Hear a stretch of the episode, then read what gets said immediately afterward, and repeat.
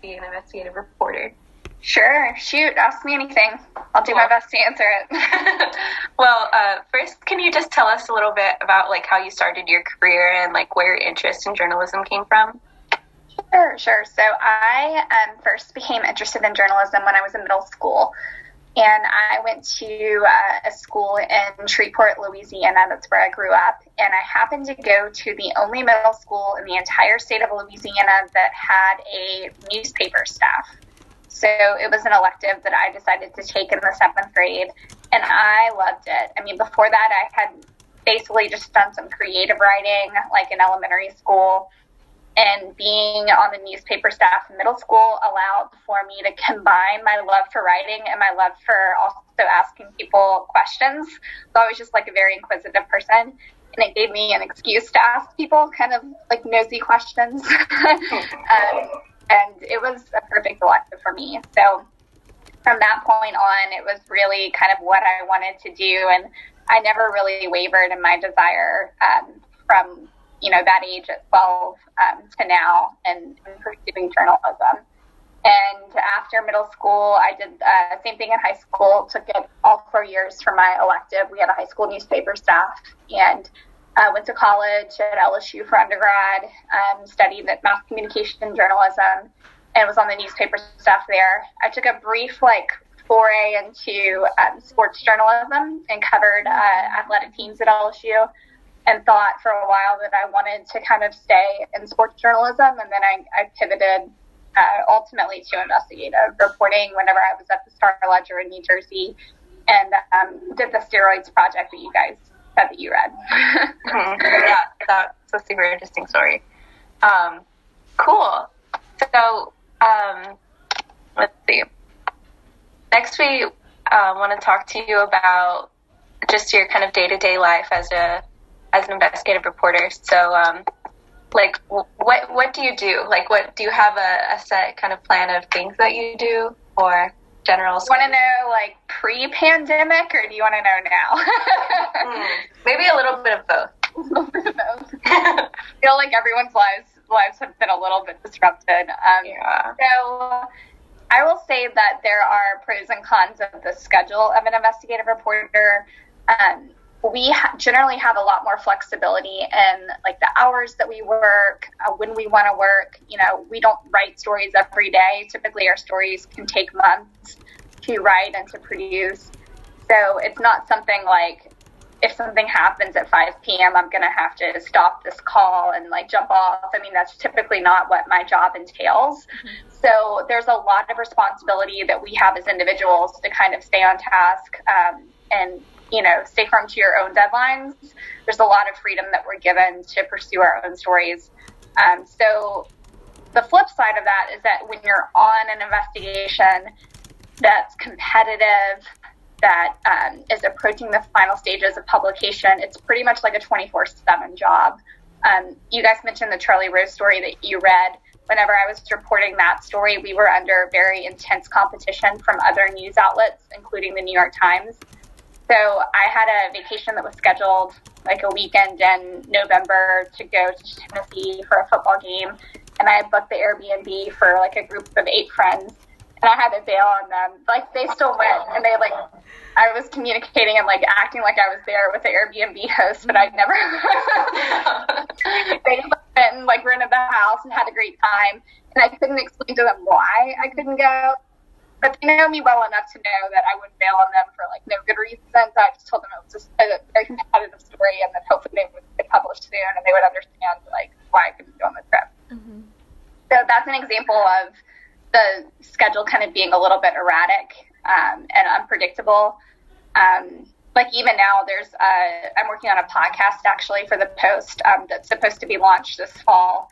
And I'm like, all right, when when's the target date for when it could be launched? Like, make sure I don't have any potential like vacations or conflicts. Um, so the, the really high pressure point of our job comes like in the deadline phase, which can last weeks in our case instead of like a day, if that makes sense. Mm-hmm. Um, my days now are um, interesting. I, you know, I, I used to have about a 45 minute commute to the office. Now I can just roll out of bed, I walk my dog, and then I come in here, which is our sunroom, um, and work from home. And um, I'm working on a podcast, so I have daily um, discussions with our producers of the Post who are on the audio team. And since I'm doing a lot of recording, I actually record a lot in my closet. which is like a soundproof setting. So um, I go up there and I have a little setup with like a tripod and I close the door, make sure you can't hear my dog barking, and um, yeah, that's pretty much it. I start around nine thirty typically and wrap up. Or typically around six, although last night I wasn't really happy with the recording I had done. I thought I sounded tired, so I went back and re-recorded it at eight p.m. and sent over the audio around 8.30. So I was working pretty late last night. Other nights, it's not uncommon for me to do work really late just because I'm a night owl. And so I might, you know, get started later in the morning, but also pick up work late at night. It's not like they're watching us to see what hours that we're working. So they just trust that I'm doing my job and doing the work that I need to do. Mm-hmm. Do you find that you like spend most of your time like researching or writing or just trying to get into contact with people? Mm, um, it's funny because I was on a, um, a trip this weekend to the beach, and my friends and I we were playing this game where a friend has to describe what they think your day is like, like hour by hour. So my friend Andrew was like, so, Amy, you probably start off by doing some research and you probably go to like LexisNexis a lot. and I'm like, actually, that's, that's right. I do a lot of research. Um, like an example would be uh, there was an aspect of the story that I'm working on that involved me reaching out to people who know someone who I'm writing about. So I was trying to find contact information for those people, reach out to them, schedule times for interviews, also research their backgrounds a little bit before I talk to them, record all the interviews, upload the interviews, transcribe the interviews, um, it just depends on the week. Some weeks I talk to a lot of people. Other weeks I might not talk to like anyone. Uh-huh. I might just be doing more of the research phase of it. Cool. And also, we were wondering, um, what like, um, when do you know that your your story is done and, and ready to be published? Mm, that's a good question. Um, so there's like kind of a phrase in our industry, at least in our newsroom, where we refer to it as having a critical mass. And in journalism, the tricky thing is that's a very intangible concept. It's not like it would be in another industry where, let's say in medicine, for instance, where you would follow a flow chart and always do the same thing if you're making a certain diagnosis. Like in journalism, that concept could shift depending on the story, depending on the news value, um, I would I would say that it ultimately that decision rests with people higher than me. So people who are editors, um, the top editors of the post will make a decision about when we have enough. Um, and I typically won't even like bring it to them or file the story if I feel like we're lacking something. Occasionally there are some disagreements about what is enough and, you know, what we can get versus what we can't get. Uh, the best kind of tangible example I can give you is the, um, the Charlie Rose story. So initially we had eight women, but all of them were anonymous. And we knew that our editors wanted at least a couple of them on the record. So we had to go back to all of those women and ask them if they were willing to go on the record, knowing that the story might not be able to be published um, in its current draft form unless uh, unless some of them were willing to kind of revisit the idea of going on the record. So eventually we had three on the record and five anonymous, and that was considered to be enough. I think, although no one has ever told me, I think they probably would have done it with two and two on the record and six anonymous. Um, I'm not sure if one would have been enough, one named person. Thanks. Um, so like, what advice would you have like to have known had you like when you started your career? Hmm what advice would I like to have known that I feel like no one gave? Yeah. oh gosh, so much stuff. Um, um, I feel like in journalism school, they did not really talk about some of the very like difficult situations that can happen in reporting a story. Um, you know, I've had really, really difficult situations. I've had, for instance, um, two people I was reporting on threatened to commit suicide in the process of reporting. You know, that type of situation, I don't remember that ever being discussed in a classroom. Mm-hmm. Um, I think uh, if I could give, like, go back and give myself advice, I would basically give my advice, give myself the advice that there will be good times and bad times. That this um, industry is definitely not an easy industry to work in. Um, I also felt like I was given a little bit of bad advice whenever I was in journalism school. There was this kind of um, mentality that maybe it's still prevalent, or maybe they've shifted this mentality, but this idea that we all needed to be proficient in every single aspect of journalism. Like you needed to know how to shoot your own photos, do your own videos, do your own audio, um, do your own graphics, run your own polls, whatever. Um, and I feel like that has not been the actual reality of our industry. I, I feel like if I could go back, I would call myself to specialize in what I think is my strongest suit or one or two strong areas and leave the other areas to the the experts in, in those fields. I'm just curious, are you guys still taught that? Yeah, we are. Advice. yeah, that, that's interesting. I can see that. But they, I think they also say like, you know, find something that you really identify with. But it's it's just you know good. Yeah, I mean, I can see why they do it in teaching because they want you to like dabble in everything. Mm-hmm. But my thought is that if you're if you only know a little bit and a lot of things, then you're probably like not super good at any one thing. Mm-hmm.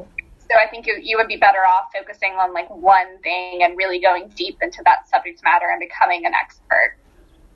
Yeah. It's like if I went on a story and tried to take my own photos or shoot my own videos, they'd be like, Amy, please. Like we have professionals. we have professionals for that. Now saying that I, I do record a lot of my own audio and I have for this podcast. Um, but that was something that you know the professionals at the post taught me rather than rather than in journalism school. Cool. Are there um any common mistakes in your career that we can learn from? Like since we're students, like in this kind of important industry, how like what would you tell us? Yeah. Um, I feel like do you, are you guys familiar with the concept of confirmation bias? Yes. So the idea generally it's been introduced. Mm-hmm. Yeah, the idea that like I'm gonna set out um, because I think this situation is bad. Um, so I'm going to set out reporting on it, and I'm going to find all these examples that are bad. Um, but I might not necessarily be as open to hearing kind of the other side or things that are working well.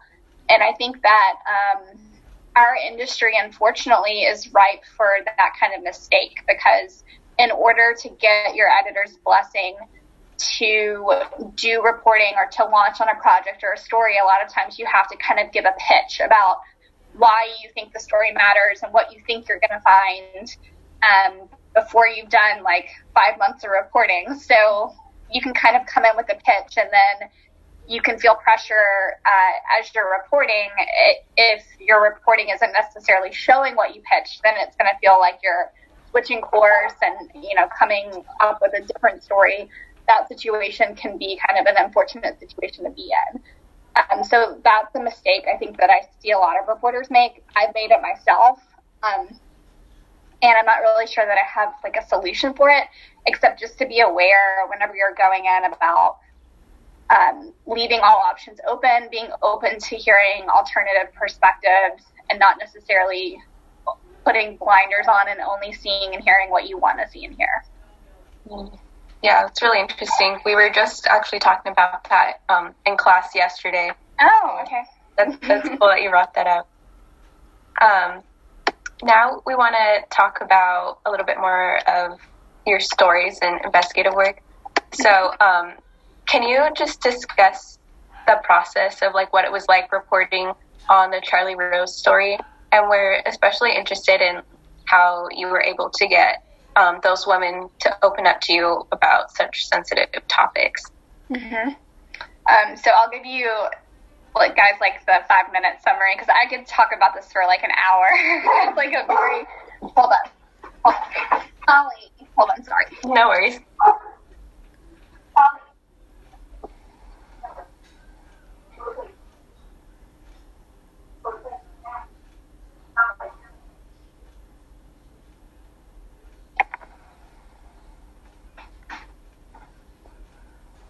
She gets really upset when she sees the FedEx truck here.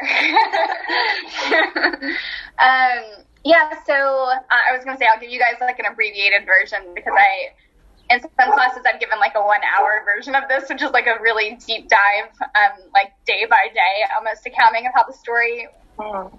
unfolded, which to me is still like one of the most intense reporting periods I've ever been through in my career for sure. Um, so the short version of the story is that uh, who is my co-reporter on the story, she is a freelancer and she came to the Post with a tip um, that Charlie Rose had been sexually harassing members of his staff for years. And Ren previously worked for a different publication and she had tried to report the story like seven years before. So this would have been maybe 2011 I think. 2010? Yeah, the story was published in 2017, so it would have been like, wow. Uh, I didn't realize it was published like three years ago. That's crazy. so it would have been a, a, while before that she received the tip. And um, this in 2017 was like two weeks after the Harvey Weinstein story had been broken by the New York Times. Wow. So Ren thought perhaps there was an opportunity to try to actually report the story out and get there, get somewhere with it where previously she had struggled to get anything that was actually reportable. So we joined forces, like we didn't know each other, and we were introduced, I think, right around Halloween um, at the Post, and they assigned us to work on it together. And we ended up publishing that story um, 17 days later. Wow. We did um, all the reporting, writing, and editing in just over a two week period, which looking back is pretty crazy. Explains why I had to cancel my trip. um, and uh, the first thing that we did was to go back to essentially two sources that Erin previously um, talked to for her story, who were anonymous at that point, but were willing to share some information anonymously about what they knew. So we went to those people and did like three hour interviews with them you know, discussed um, the nature of their allegations um, and kind of came up with the reporting roadmap. So the the the reporting roadmap kind of had two priorities. One was to reach out to as many people as we could who worked for um, Charlie, um, who might have relevant information. And then the second kind of goal of the reporting was to see what information we could actually get that was attributed um, from name sources or credible information from women who were choosing to remain anonymous that we could actually get into print. So um, we had a detailed spreadsheet where we were writing down names of staffers, you know, their current position, their position with Charlie show, um, their contact information. We essentially went down the list and like divided them into half and started calling people. We're reaching out to people through LinkedIn, through email. I would say that the strategy for sending the initial point of contact was to say enough information to get them interested, but not say anything that was too detailed or potentially damaging um, to Charlie in uh, email. So an example would be I'm just going to use a random woman's name, like, Hi, Jennifer. I saw you worked at the Charlie Rose show um, 10 years ago. Uh, I'm a reporter working on a sensitive story. Um, is there any chance I could call you to talk to you um, off the record? I'm happy to explain more over the phone. You know, wow. you say something general, but not specific about what you're looking into. Uh, I will say that we got a lot of um, appreciation for doing some of those initial outreach efforts through email or text or LinkedIn rather than like cold calling people because other reporters were working on the exact same story, and I heard a story that a reporter was calling someone at work or calling even their parents to try to reach them, which created like a very uncomfortable situation for that person um, because their parents didn't know about what had happened to them um, when they worked for the Charlie Rose show. So you just have to approach um, people for this type of reporting in a very sensitive way. Um, there's one woman in the story who uh, was a woman who I spoke to nearly every day over like a two week period. Her name is Reah Bravo. Um, she's one of his former assistants who was on the record. And um, she initially was not willing to go on the record, but she told me that she was like keeping the door open to the possibility. Um, there were a lot of things working against her potentially going on the record. Like her husband worked for Bloomberg, which was the same place where they filmed the Charlie Rose show. Um, she was pregnant. She didn't want to necessarily enter like a really stressful situation. Um, and her mother didn't know what had happened to her, and she was really worried about her mother finding out that she had been um, sexually harassed by her boss, kind of like in the newspaper. So um, that conver- those conversations with Reah, they typically happened very early in the morning. She lives in Belgium, so I would talk to her for like 30 or 45 minutes every day just to update her on on the reporting process. And ultimately, she made the decision uh, to go on the record about uh, two days before the story was published. Wow. We're just finishing our notes here. Yeah. Um, and I'll just add with her because people ask me all the time, like, well, how did you convince her? Or, like, what did you say? And I ultimately don't believe that people can be convinced who don't want to be convinced. I mean, if they're all you can really do as a reporter is kind of present the options to them and let them know or ask them to give serious thought to both options. I often say, like, I can talk you through you know, what it would look like if you went on the record, how that would work, how we would conduct the interview, kind of how, how much information you would be aware of, the, the rest of the story would contain, um, what type of repercussions or, or, feedback you could potentially get um, from being in the story. But I also talk people through the alternative scenario, which is like if you don't do this, I ask you to give some serious thought to what it would be like if you didn't choose to participate in this. Um, because sometimes people express regret if they if they don't participate. Wow. So she ultimately decided this is what she told me. She said that the more thought she gave to it, the only reason that she would not do it is because she would be afraid of Charlie Rose. And she said that she had spent like seven years of her life essentially living in fear of him and that she wasn't willing to give him that type of power over her anymore. So, um, you can convince someone of. Yeah, yeah, and I mean the most difficult time frame I think for all of the women who went into the story was about 24 hours prior to publication because we reached out to him for comment and he was aware at that point that the women had gone on the record like he had their names um, a summary of the allegations that they were making. So there was a lot of nervousness about, you know, if his attorneys were going to try to contact them or what type of measures could be taken during that time to um, to try to get them to change their minds. So, you know, I basically gave each woman the option, like, if you want, we can let you know, like, once we contact him, if you would rather not know, like, I can also not tell you because sometimes if you're aware that 24 hours are going to pass, 24 hours can feel like forever so, uh, yeah.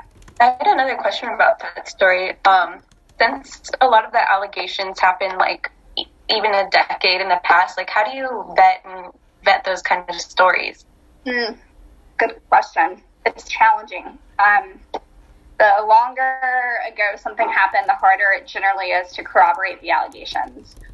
Uh, but we got creative. Um, for instance, there uh, was a description uh, by several of the women that they had been to this home that Charlie owned um, in Bellport, New York. And some of these incidents were alleged to have occurred um, on this property. So um, when I was doing in-person interviews, uh, I didn't wasn't able to do that with the woman who was in Brussels, but other women we met with in person in New York.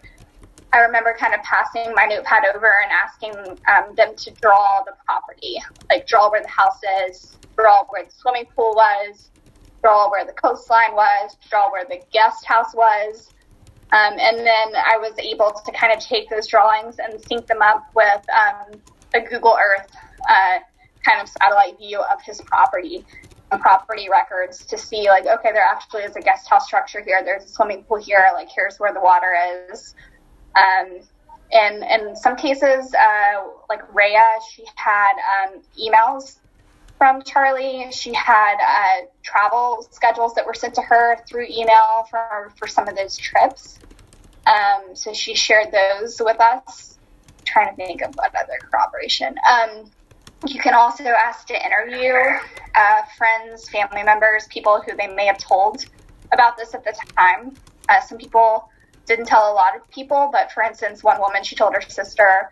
So I called the sister separately and interviewed her about what what her sister told her when she said it, what the detail that she shared. Um, those types of, of corroborating interviews can be really helpful. Was there anything that that you were nervous about before, like before the story published? Yeah, I was really nervous about the um, just the the accuracy of um, kind of smaller details in the story. Like you said, it can be really challenging to corroborate certain things. I remember kind of sitting in a room with the Wren in the 12 hours before it published, just reading it aloud, like sentence by sentence, and fact checking every single fact. Um, because we felt like even the smallest mistake could potentially kind of um, open up a target with the story. And you don't want to make a small mistake that, that undercuts um, the very serious and substantial nature of the allegations. So I'm a very meticulous person, uh, especially when it comes to fact checking. It's not uncommon for me to wake up in the middle of the night, like thinking that I missed something or that I didn't check something. So I do a very detailed, kind of footnoted process of fact checking stories where I um, I mark, you know, so a lot of times a sentence can contain multiple facts, which is probably a sign that your sentence is too long if there's like six facts in a sentence. But um, you can kind of go through and footnote exactly the the source for each um, each fact. I like to fact check my stories in reverse, so I'll start from the final sentence of the story and go back up. Um, because sometimes facts can build upon facts. If you have a sentence that, that has a fact that you need to then understand before you can get to the next sentence. And I, I feel like if you do it in reverse, you can kind of see things in isolation that you wouldn't necessarily see um, going in chronological order in story. Um, also, with our editing process, I feel like so much time and attention is given to the top of the story, the lead, the nut graph, um, and editors necessarily don't necessarily read the bottom as many times as they read the top. So that's why I like to start from the bottom. That's really interesting. I haven't heard that before, but that's, that's really cool. Mm-hmm. you should try it. Let me know what you think. yeah, for sure. Um, Luz, do you have any other questions about? I was just wondering, like, how do you remain unbiased in such a controversial topic as a female? Like, how do you report on something that you could possibly relate to or that could affect you, and just get it out there? Um. So that's an interesting question, especially because now I feel like there's a lot of um, there's a lot of discussion and debate about bias and objectivity in journalism right now, and what that means, what historically it's meant, what it means now. I mean, I can say unequivocally that I do not support sexual assault or sexual harassment, and I don't feel like that's a statement of being biased. I feel like that's a statement of being like a decent human being who, you know, doesn't like people to be victimized um, at the same time, I also feel like everyone is um, is should be afforded a fair um, chance to respond to any allegations that have been brought against them. And I don't uh, believe people off the bat, you know, without extensive time spent in reporting and interviewing. You know, it's not like I necessarily go into an interview thinking that I know what this person is going to tell me or what I, or how I should feel about it. Mm-hmm. Um, I will say that in the interviews that I did for the Charlie story, I saw the human emotion in front of me, um, and I saw the pain in people's faces, and I don't think that that's something that could be faked. And I trust my instincts enough to know that what I saw was real. And I remember coming back to the office and, and telling my editors from that first reporting trip to New York that um, the allegations were credible and that uh, Charlie Rose had acted um, with predatory behavior toward women, and I felt very strongly that the information that I had heard was credible. You know, there's also been stories that I pursued where people have called with tips, and you talk to some people, and you're like, I don't know. I mean, there's something that's a little bit off here. Or I'm not necessarily talking about sexual assault or sexual harassment, just other information. You know, you always have to consider um, motives or you know, um, what could be possibly uh, prompting someone to call you. You know, another thing that um, I thought really stuck out to me in the Charlie Rose reporting is none of these people like sought us out. It's not like they were coming and like begging for a story to be told. I mean, in many cases, they they would have been fine never speaking about this publicly, and there were a lot of reasons for them not to speak out publicly because they knew kind of that they could be attacked uh, because he was so respected in the world of journalism. So I don't necessarily feel like it's an issue of bias. Um, I just know that when I'm pursuing a story, um, I have to remain fair and open to hearing from anyone who's going to be named um, in the story. Uh, and that's something that uh, is a is a principle of fairness that we have at the post. So I think it's possible to, to to kind of live in both of those worlds where you can believe unequivocally that sexual assault and sexual harassment is wrong and it should not exist in our culture, but you also believe that anyone who you're reporting on deserves a chance to be heard and respond to any allegations that's made about their behavior. Wow. Um, I do want to say that, that since uh, we have a limited meeting time, but um, and I don't know what your yeah. um, what your time schedule is like. So, um, are you are you open to um, having like another, or I can like send out another link, or are you are you like in a rush or something, and you would like to wrap it up soon? Um, how many more questions do you guys have? we could probably just talk to you for another like 15 minutes or so. Yeah, I mean, I can hang on, but do you guys have to go somewhere else? No. Oh yeah, I can hang on. It's not okay, gonna like shoot us off, is it? I think it, it will in about um, about a little less than five minutes, but um, I can I can send out another link whenever. Yeah, yeah, yeah. Just send me the link. Oh, I'm a professional journalist, and it started in journalism school. It was actually my master's project for um, Columbia. I did a specialized investigative reporting project there and uh, my professor kind of came up with the idea. Um, he was a very old school professor, and he would read uh, every New York City newspaper every day, cover to cover. He actually used to cut out with scissors these articles and give them to me that he thought might be like good investigative reporting targets. And one day, there was an article about this pharmacy in Brooklyn had been raided by federal authorities uh, for illegally producing steroids steroid, a human growth hormone. And the pharmacy owner had killed himself in the middle of the raid. And this whole story was like really short. I mean, it was like a brief in the um, in the New York Daily News. And he said, "Hey, I think this might be worth looking into a little bit more." Um, so I um, started going to the courthouse. It was a court case just involving the pharmacy at that point. Um, they were charging local physicians in uh, in a conspiracy case for essentially trying to get their patients to go to this pharmacy, and in return, they were getting money, cash from the pharmacy for the more patients that they would steer to go there. So um, I had really good advice early on from um, uh, this professor, Professor Padway at Columbia. I hope that your professor is giving you the same advice, which is to always go to the courthouse um, rather than just trying to get documents online. So when I was going to the courthouse and requesting this file, there was a sheet of paper in the court file um, that was an investigator's notes with a physician who worked in Staten Island. And in these notes, the doctor in Staten Island said, Hey, you know, I'm not really the bad guy here. If you really want like the whole mastermind of the scheme, it's this doctor in New Jersey, Dr. Colao, who's seeing all these cops and firefighters for ster- or seeing them and giving them steroids. So I like copied this paper and, you know, brought it back to Columbia and my professor, he was very alarmed and he's like, How did you get that? like it was in the court file. He's like, Wow. It should never be in a public court file. So it turns out that it was a mistake. It wasn't supposed to be in the, in the public court file. It was called a proffer session, uh, P R O F F E R, which is essentially an investigator's private notes.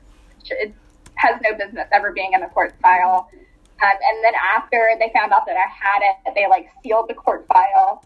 Um, but I made like 10 copies of it in case I lost it at any point. Um, and that kind of started the um, the reporting journey for that story because I essentially wanted to know, well, if, if this is true, like if this doctor is is really the bad guy, like why isn't he being charged? Um, and then I, are we about to get booted? Yeah. I can, Yeah, we are. All right, send me another link and I'll. I'll Okay. Okay. Thank you so much. This is so interesting.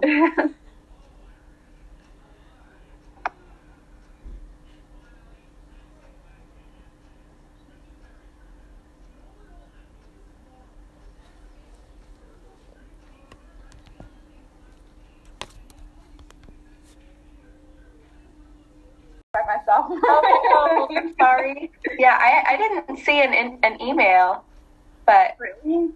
We've been having problems with our email today. Maybe. So if you get like a Zoom invite from me at like midnight, don't be alarmed. Okay. okay. I'm glad. I'm glad we are able to to continue. Yeah, I don't know what's going on, but they've they said that our outgoing emails have been like delayed all day. Hmm. Problematic when you're a reporter. yeah. But oh yeah, glad glad we are still able to talk. Yeah, yeah. So I was just saying, yeah. So Numbers like you have over like 200 cops that you found. Like how did you? Yeah, yeah. We um, had a source essentially leak to us um, all of the investigative files related to the case.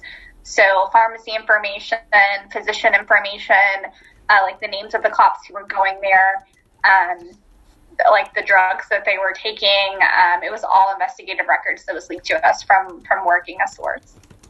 Wow, that's cool. Cause that's private stuff. So It is. It is. Yeah. wow. So how did that go? Like, that were they just like, here, you guys can have this information, or um, it was a lot of us pushing, like basically saying it would be impossible for us to quantify the scope of this issue and how widespread this practice is if we don't have the names so we can quantify who these officers are and like if they have internal affairs complaints against them, against them for excessive force like um, it was a lot of ne- a lot of negotiating to get it. Um, and then as you can imagine the cops were not happy that we had it. So it's a lot of um, legal threats over that story um, so much so that the paper kind of kept everything that I did for like a year, um, just out of potential defense against a lawsuit if we were sued over it. We were actually not sued over it. Um, I was sued over a different story in New Jersey that I did not think I would be sued over, but I was not sued over the one that I thought I would be sued for, which is another good lesson to always approach every story like you're you might be sued for it because if you do that, you'll um, you'll be really careful about what you say in emails and be more diligent to like keeping records that you might need if there's ever um, anyone questioning your work. What what happened um, for that situation? The other one, so the other one was the story that I did about the medical marijuana industry in New Jersey. And I was writing about uh, the six clinics that got licenses from the state to dispense medical marijuana. And one of the clinics had ties to the Russian mafia. And um, the medical advisor for this clinic was a doctor who had been indicted in a racketeering scheme in New York um, for essentially uh, staging car accidents and then having those patients go to chiropractors and then billing out um, those uh, treatments. It's a pretty common medical fraud scam. Um, so we wrote about that, and I talked to this doctor, and he was actually very nice to me when I talked to him for the story. Then he sued me for um, for the story. It was dismissed pretty quickly um, because we had records to back it up. You know, he was trying to say that the story suggested suggested that he was in the Russian mob, and we're like, well, look, you were indicted in a scheme for racketeering, which is a, a charge that's used for organized crime members. so, like, we didn't we didn't say anything that wasn't true in the story. The number one um, defense for libel suits is truth, as I'm sure that you've um, learned in your studies, or hopefully will learn. So um, it it was stressful just because I didn't anticipate it. I was very prepared for the other story to potentially end up in a lawsuit, but was not prepared for for that one, which taught me a very valuable lesson. Like I said, always be prepared. Mm-hmm. Yeah, you look at um, a lot of records, like as an investigative reporter. Uh, we also saw that you've recently been doing a lot of stuff about Trump and his finances. Mm-hmm. So, um, what what is what is it like covering that? Yeah, I um I did a stint uh, right after he was elected, like in 2017, uh, looking at potential conflicts of interest between his business and uh, members of his administration. Um, and it was it was really interesting. It's always valuable, I feel like, to work with reporters who have different skill sets from you. So, like, I have no experience covering politics, no experience like covering the White House, and I was working with people who have a lot of experience in doing that, but maybe don't necessarily have experience looking at financial records or kind of doing longer term projects. So it was a good collaboration. Um, you know, at that point, anything that was related to Trump was of really high interest to our readers, as it still is now. So um, it it kind of allowed me to do shorter term pieces that had higher high reader interest and still kind of use some of the skills that are my strongest skills, the investigative skills. Mm-hmm. Cool. Um, let's see. We also just wanted to ask about um, what it was, what it's like working at the Washington Post. Like, why why did you decide to like work there? And then also, if you ever saw yourself like covering national issues or like Trump and. yeah. Uh, so growing up, you know, whenever I first started to want to be a journalist, one of the first books I read was All the President's Men, and I always wanted to be at the Washington Post. I think I applied for an internship every year in college and was rejected every single year. Mm-hmm. so I never I never made it in as a summer intern, which I'm still like slightly bitter about. People tell me they're like, you need to get over it, Amy. it worked out. It worked out okay. Um, yeah. You know, I think that my first year at the Post was a little bit difficult because I was coming from a smaller paper and a paper that felt in some ways a little bit more welcoming and where everyone kind of knew each other. And the Post is such a large newsroom. I mean, there are 800 of us now in the newsroom. Um, so it's kind of impossible to have, you know, that level of personal connection with everyone in the newsroom. Um, it also is a lot higher pressure of an environment. I mean, if I made a mistake in New Jersey, I was basically making a mistake for the readers in New Jersey. Like I wasn't which not to diminish, I mean, still potentially hundreds of thousands of people. But now, if I make a mistake, I'm, I could be making it for millions of people. um, so you just kind of have to be aware of, of what comes with that. Uh, that's why I probably wake up in the middle of the night with fact checking concerns. Uh, the, the perks of working at the Post are that you have resources, you have journalists across the room. Um, who are just as ambitious and dedicated to this type of journalism. Um, you have the ability to travel anywhere across the country or world in pursuit of a story if it's a story that is an important one to tell. Um, we have in-house counsel.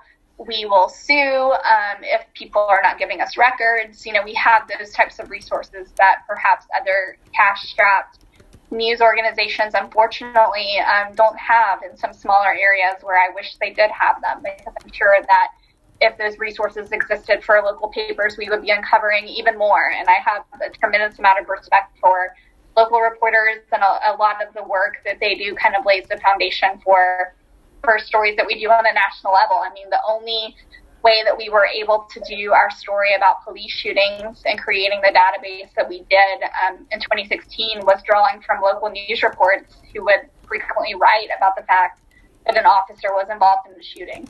Otherwise, we would have no way to, to kind of capture that universe. Um, so, in a nutshell, it's, it's a dream, and I feel very lucky to work for the Washington Post. Um, it is something that still doesn't quite seem real some days. mm-hmm. it, it, really doesn't. Yeah. I don't think it's really truly hit me yet. It's been like seven years. So.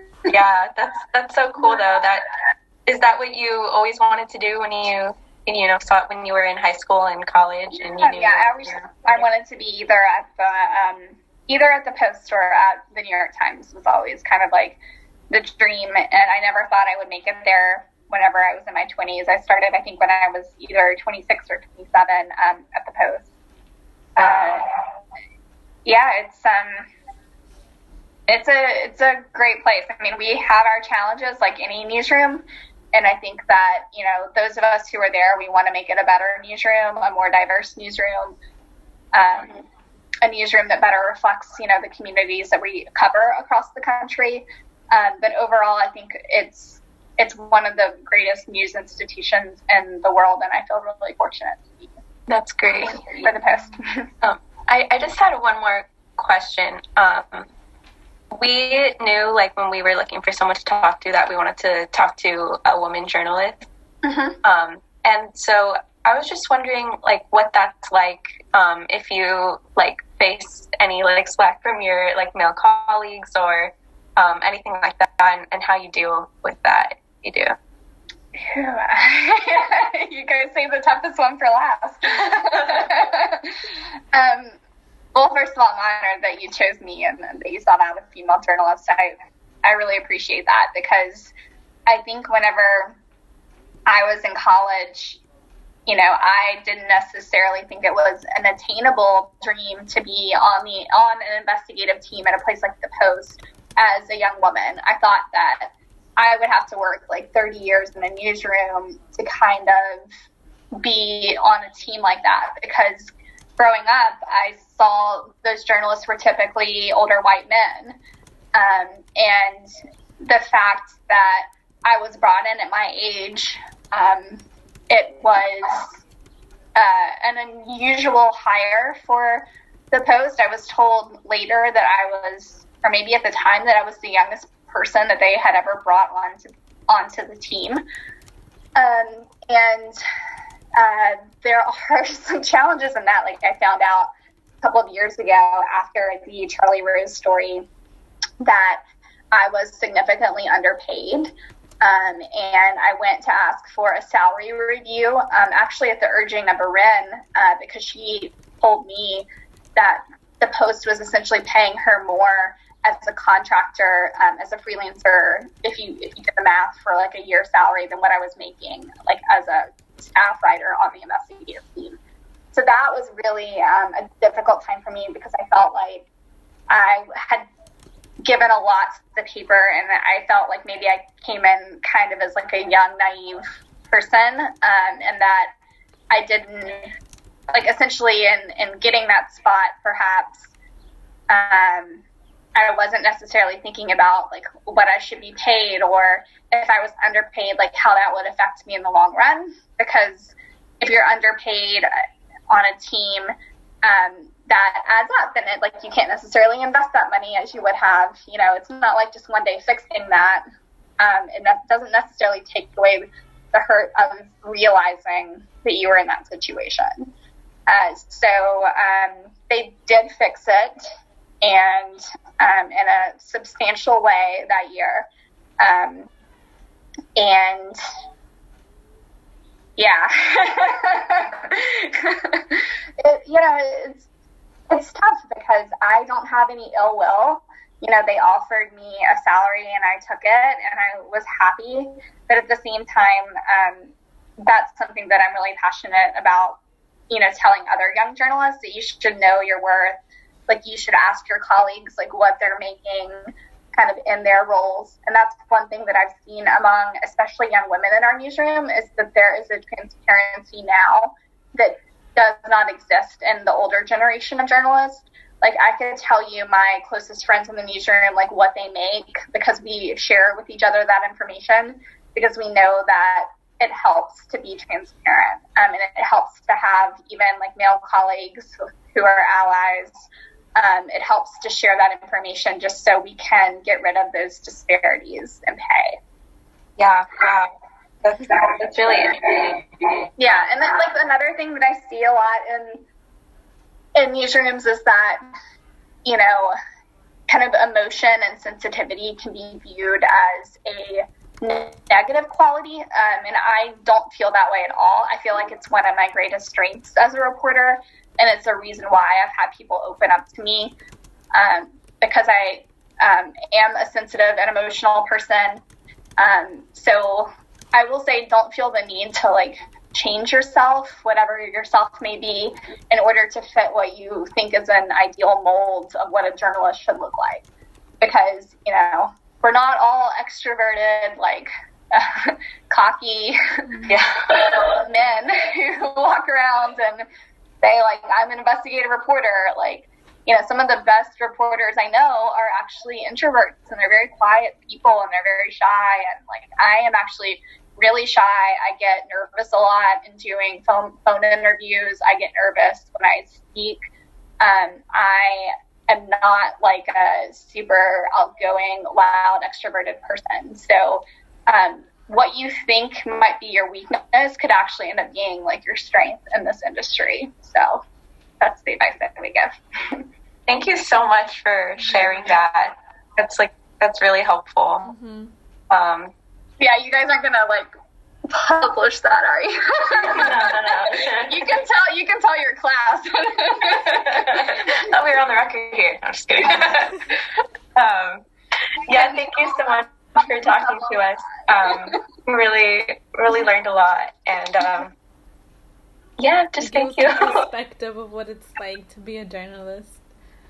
Yeah, good. Do yeah. you guys both want to be journalists? I do.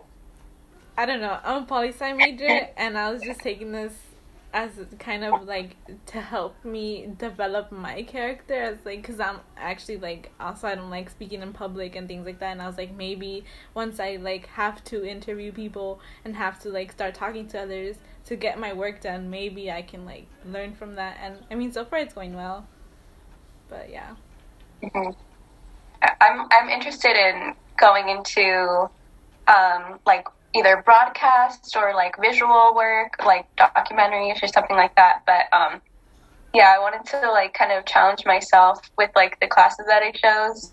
Um, like I, I was like pretty intimidated about you know taking taking a, you know this class, um, and because there's just a lot like I don't know, and, and then I have kind of like that I idea of that you were explaining of like the um, the white male kind of like cocky investigative reporter, and I was like, I don't know if I can do that, but um, yeah, the more that I that you know we have guest speakers in our classes, and you know now that I'm like able to see what it's like from a, from a woman's perspective, like it's more comforting, and I really appreciate it. Yeah, how do you guys like the professor? He's cool. He's he um yeah. Yeah. what did yeah. he what did he win the Pulitzer for? I saw he won. Was it the Oakland Fire story? You know? Yeah, he has he has some on the Oakland Fires. He has I actually don't know specifically which one, but yeah. He works for hold on, I'm gonna Google him right now. Thomas Peele. Mm-hmm. Yes. I think maybe he works for the East Yeah, I was right. East Bay Times staffers honored in the breaking news category for their reporting on Oakland's deadly ghost ship warehouse party fire. You guys remember that? Yeah, that, That was really terrible. Yeah. Yeah, he has like other awards for um, other investigative work in Oakland too, involving like um, police and stuff. He, he's really cool and he's very straight up and he like won't hold things back. Mhm. Um, so it's it's interesting to to be learning from him, but I, I generally really do like the class.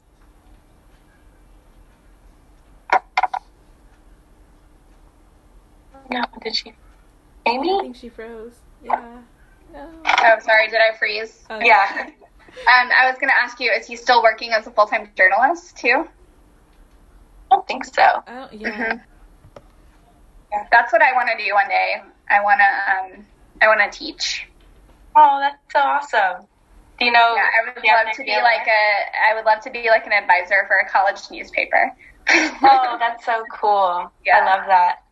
Yeah. I really, yeah, that's another reason why I like wanted to talk to you too, because you were um like very open about like being on like your college newspaper, and you know I saw some interviews that you've done at like LSU, and I like as I was also um I'm a part of the Daily Cal, which is like our newspaper here, and I just think that's so cool. Um, like Heather, who she just was like a crime reporter who was who had retired, and she just hung out in the basement with us all day, like helping us figure out how to report stories. And like, oh, this would be awesome. Like when I'm 50, I'm definitely doing this. yeah, yeah, that's, that's really cool. Yeah. Yeah, I think it's just like the the high pressure environment of being in the newsroom. Like, I could see myself bowing out like by the time I'm 50 and like Mhm. doing something else. You know, it's just it takes a toll on you, and um, I still feel like vibrant and energized and excited now. That I could see myself wanting to do something that was just different, but still involved in journalism later. Nice. Yeah, it's, it's something to look forward to. Yeah. Cool. Well, it was great talking to you guys. Good luck. Are you um, writing a paper, or do you just have to just talk to the class about it?